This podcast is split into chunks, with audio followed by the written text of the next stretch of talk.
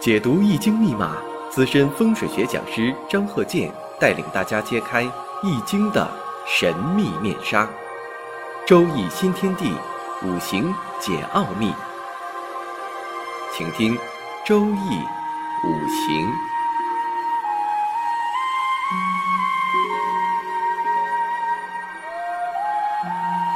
上山微电台荣誉出品。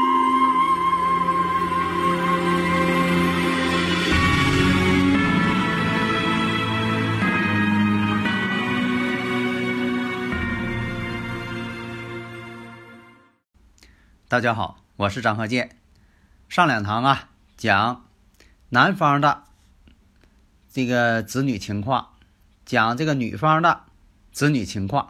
婚姻嘛，主要是要抚养这个后代嘛，让这个孩子呢更为健康，能够幸福，这都是每位做家长共同的一个愿望。那么呢，上两堂也讲到了所经历的一些。问题，这一堂我们讲一下，看看呢，这个孩子，孩子是这样的，就说从当事人来讲，上一堂不是讲吗？那么这个哥哥是做生意的，做一些贵金属啊、宝石类啊这方面生意的，那弟弟呢，后来呢就是给他呢去啊像打工一样，哥俩嘛合作嘛。呃，所有的一些重要的事情啊，都交给弟弟。弟弟呢，也是刚结婚，后来呢，就出了一些事情。那么呢，的弟弟的爱人当时呢怀孕了，怀孕这孩子呢，后来呢就没有见过他的父亲。那这孩子后来给谁了呢？就给了这个弟弟的哥哥啊。就是这个说起来挺要的人啊，但是你要说。你听明白了，对你这个研究这个五行呢也有好处。那这个孩子呢，就是过继给了他的伯父，不就这个关系吗？因为他伯父啊没有子女，这孩子过继给了他的伯父。那么我们看一下这孩子的五行情况，作为一个例子呢，进行一些科学的探讨，不要把它神秘化。我们要以这个科学的理论，古人留下的这个。五行哲学思想来进行探讨。首先，我们看这个小孩儿，这个五行己巳、癸酉、戊戌、己未。当然了，这都是这个事后诸葛亮了。但是呢，我们必须呢，在这之前，你比如说的这个五行一出现，那你就得分析它可能会有什么样的一个结论。首先，我们看戊戌，戊戌这个日啊，魁罡日。这古人呢，就是用这个词来定义它。那魁罡日以前我讲过呀，对亲人呢，它有一个影响。这个我以前在这个呃课程当中讲过，这个大家应该有这方面的印象。另，我们看年上呢有个己土，这个己土对它日主戊土来说，这个叫什么劫财？因为相同嘛，相同就代表一种争夺，所以说呢，给定义为劫财。而且这个劫财呢，己土在这个年上巳火当中还很旺相，地旺阳刃之地，所以年上这劫财特别旺相。另我们看时上呢有一个己土，己土呢坐在未土上，哎，这土也挺旺。日主呢戊戌，那这土呢也旺，而且呢这个戊土会借助于年上的巳火。借助于时上的这个未土，又借力于年上的己土，时上的己土全都帮扶，所以这个土特别的旺相了。五行当中土气特别的兴盛，特别的强大，特别的强硬。又是呢亏刚日，那大家呢就有这个印象了。你看这个跟事实呢，它就比较吻合了。那我们再看财星。古人讲啊，这财星代表父亲。那为什么说财星是代表父亲呢？因为呀，这个父亲呢，有了自己孩子之后啊，这父亲就得考虑多挣钱，得给孩子钱呢，得养家呀。财是养命之源嘛，得养家。所以呢，这个父亲呢，用这个财星代表，或者用偏财星代表。为啥说用偏财星啊？因为父亲给孩子钱是不讲条件的，对孩子来说这是个偏财，不讲条件，不能因为说父亲要给孩子钱，必须得让孩子干活，干多少活给多少钱，没有那样的父亲啊，也许有太少了。所以呢，这个叫偏财，是孩子偏德，不用说的劳动，那父亲就得给钱。抚养嘛，抚养子女嘛，所以用偏财，道理就在这儿了。但是呢，有的时候判断呢，不见得说一定用偏财。那正财也是代表父亲。那我看一下这个癸水财星，癸水财星啊，基本上被周围的戊土、己土啊围着克，围着克法。土能克水吗？这个财星啊，好像被克的没有一点援助了。那有的朋友说了，那下边不有酉金吗？月上有金，啊，但是这个酉金呢，生福啊也没有太大的力量啊，多靠了这酉金了。假如说呢，要没有酉金，他也不会过继给他伯父，所以这也是孩子的一个幸运之处。即便呢家里边啊出现了一些变故，他都没见过他父亲一父子，所以呢后来呢就是过继给了他的伯父了，因为。他伯父啊，毕竟是一个老板，商人毕竟是个老板，所以这也是孩子的一个运气。呃，伯父呢又没有孩子，那对他来讲呢，就跟亲儿子一样。那么呢，我们再看戊戌这个戌土，跟这个时上这个未时，它是一个相形关系，形成一个相形关系了。所以这都是五行组成的，不是特别好。你像说的这个五行组成。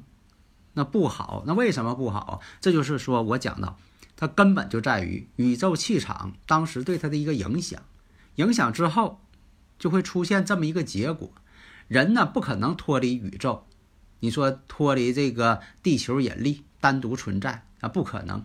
所以人呢就是在这个大自然当中，你不可能这个跳出这个大自然，你得跟着这个宇宙去运行。人体本身这个小宇宙要跟大宇宙吻合，那么它当时感应的气场就是这种形式。这个属于土的这个磁场特别强大，水这个磁场特别弱小。这样来讲呢，这个水呢被克的呢就几乎没有了。那么理论上来讲，像这个癸水啊，就是葵花的葵去掉草字头，这个字儿念癸。学化学的人都知道，甲乙丙丁戊己庚辛壬癸，在化学这个有机化学当中，这个字就是这么念。那么这个癸水正财星就可以代表父亲，而且呢又在月上，月上呢也可以代表父亲。以前我也讲过，这个月柱呢也代表家庭。根据不同时期吧，你像说自己要成家呢，这月柱就代表家庭。那么呢，在这个童年时代，你像年上啊、月上啊，就代表长辈。那么五行来看，这个癸水正财星代表父亲，在月干。我们再看一下己土，己土呢对这个癸水呀克伐的特别强烈。另外我们看癸水呢又坐在这个酉金上，好处在哪儿呢？巳火呀，这个巳火呀，跟酉金呐形成半合关系，巳酉丑嘛，巳酉丑合成金局嘛，这也是说它有个救应，有救星的，有救应的。假如说呢，这个酉金没有了，那就没有救应了，变成孤儿了。所以说这个五行当中呢，它是有救应的。所以说的，就是说啊，这个后来呢，成为他伯父的孩子了。那么我们再看这个巳火。又是戊土的临官之地，那戊土也会借助于巳火呀。况且呢，这个戊土又是他日主，很重要，所以他也能借上这个巳火。这样来讲呢，这个巳酉呢半合，又不完全合。那巳火呢这种化学性质呢，它还会表现出来。所以这就像学化学似的，火跟金在一块变成什么？啊，因为什么呢？呃，你从广义来讲。你像说这个冶炼，冶炼呢，你像说啊，有火得有火呀，炉火纯青啊，然后你得有金属啊，有金属呢，还得有一些矿物质，还得有炉子，炉子呢，它也属于矿物质。这样来讲呢，你看有火有金，有矿石，有一些与土的成分、微量元素，在一起锻造之后，哎，它就是一个很锋利的钢，铁就变成钢了，合金钢。这样来讲呢，巳有丑，它就成立了。你看你这么理解，它不就好了吗？但是呢，如果说光有巳，光有这火，光有金，光这么练，你要缺少一些微量元素，拿现在的话来讲，缺少一些稀土元素，那你练出的钢呢，它就不行。所以它就说形成一种半合关系，不是成品。这样来讲呢，巳火呢，照样是帮助了己土，照样是帮助了戊土。使他的土呢更为强盛，五行当中的这魁罡呢更为强烈。那将来这个孩子能不能呃接替他的伯父去做生意呢？不能，他只能成为他伯父的一个助手，或者是说呃伯父没孩子就把他当做孩子一样，亲儿子一样嘛。但是你想说让他继承产业，他不是说的不给他继承，他不是做生意的人。你让他做一些体力劳动，这个没问题。你要说说当老板不行，他这个孩子将来他这个做生意这个能力还不如他亲生父亲呢。这样来讲呢，未来呢这个产业恐怕呢他伯父呢也很难传下去，让他继承也不行，他不会，而且呢还会出现一种状况，成年之后啊还容易花钱，不会经营还花钱。会出现这种状况了，这也是我们不愿意看到的。因为什么呢？理想状态就说的能够帮他伯父呢做生意，将来呢他也能成为一个老板，那多好啊！继承产业，那继承不了。啊，因为什么呢？劫财太多了，而且做事情呢还挺倔强，太有个性，将来也是一个不太听话的这么一个人。还有呢，出现这个物鬼相合。以前讲嘛，物鬼相合，老夫配少妻。这当然了，是这个呃题外之话了。你像说有这种情况呢，呃，无论是男士还是女士，要不就找比自己大好多岁的，大六岁以上、十二岁以上的；要不就找比自己小一些的。当然了，传统观念一般都是男方比较大一些，呃，女方呢稍微小几岁，这很。呃，大家觉得很正常，是吧？按照常规出牌。假如说呢，一种形式，这位女士有这种情况了，她选择的男朋友都比她大很多，大个这个六岁、十二岁以上，或者什么呢？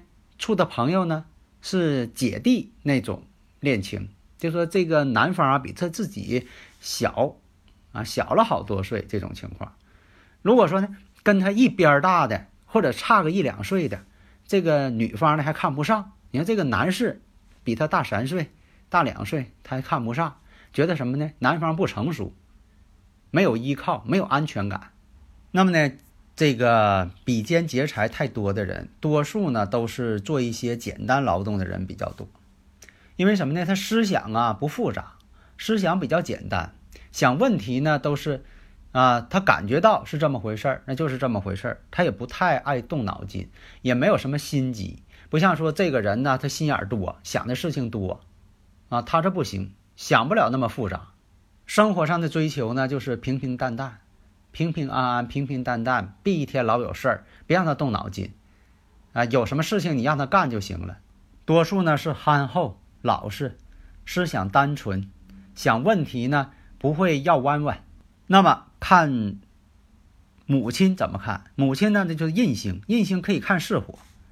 巳火来看呢，当中呢含有丙火，丙火偏印呢。偏印在以前吧，古人认为啥呢？偏印呢，它不代表亲生母亲啊。事实也是如此，他的这个伯母呢是他的母亲了，因为他过继给他伯父了嘛。那么他的母亲。他的母亲呢，室友又相合，这代表什么？大家可能看明白了。那室友相合之后呢，他母亲呢肯定要改嫁，找别人。室友又相合了嘛？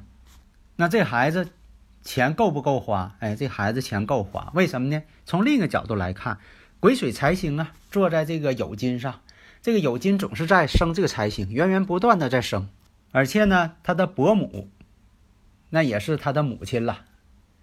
室友呢又相合，说明什么呢？伯母对他呢也挺好，也当亲儿子看待。因为两个人嘛，这个年龄挺大了，也没有孩子，所以也把他当做亲儿子，而且呢，还有着这个血缘关系，那这不就是更近一层嘛？这样呢，你看从这五行当中，你能看出好多的一些问题，它不光是一些表面现象，所以你看第一点，呃，伯父对他这个财产、资金这方面的一些呃帮助，那是对他来说是很大的。伯母对他呢也挺好，母亲呢将来呢要改嫁，那这这也是这个事实当中呢也确实是这种情况。人呢比较憨厚，不会这个呃耍一些这个呃呃心眼儿啊，在那个老百姓讲话了，他不会动这个心机。这样呢对伯父来说也挺好，那比那个心眼太多的孩子呢，他觉得呢呃那样太操心了。但是有一点呢，这孩子不能继承产业，也不会挣钱啊，这是唯一的遗憾。所以大家你看分析的时候啊，能分析出很多的一些情况。你再分析还有。啊，还能分析好多。那么大家在研究过程当中，哎，你可以举一反三。好的，谢谢大家。登录微信搜索“上山之声”，让我们一路同行。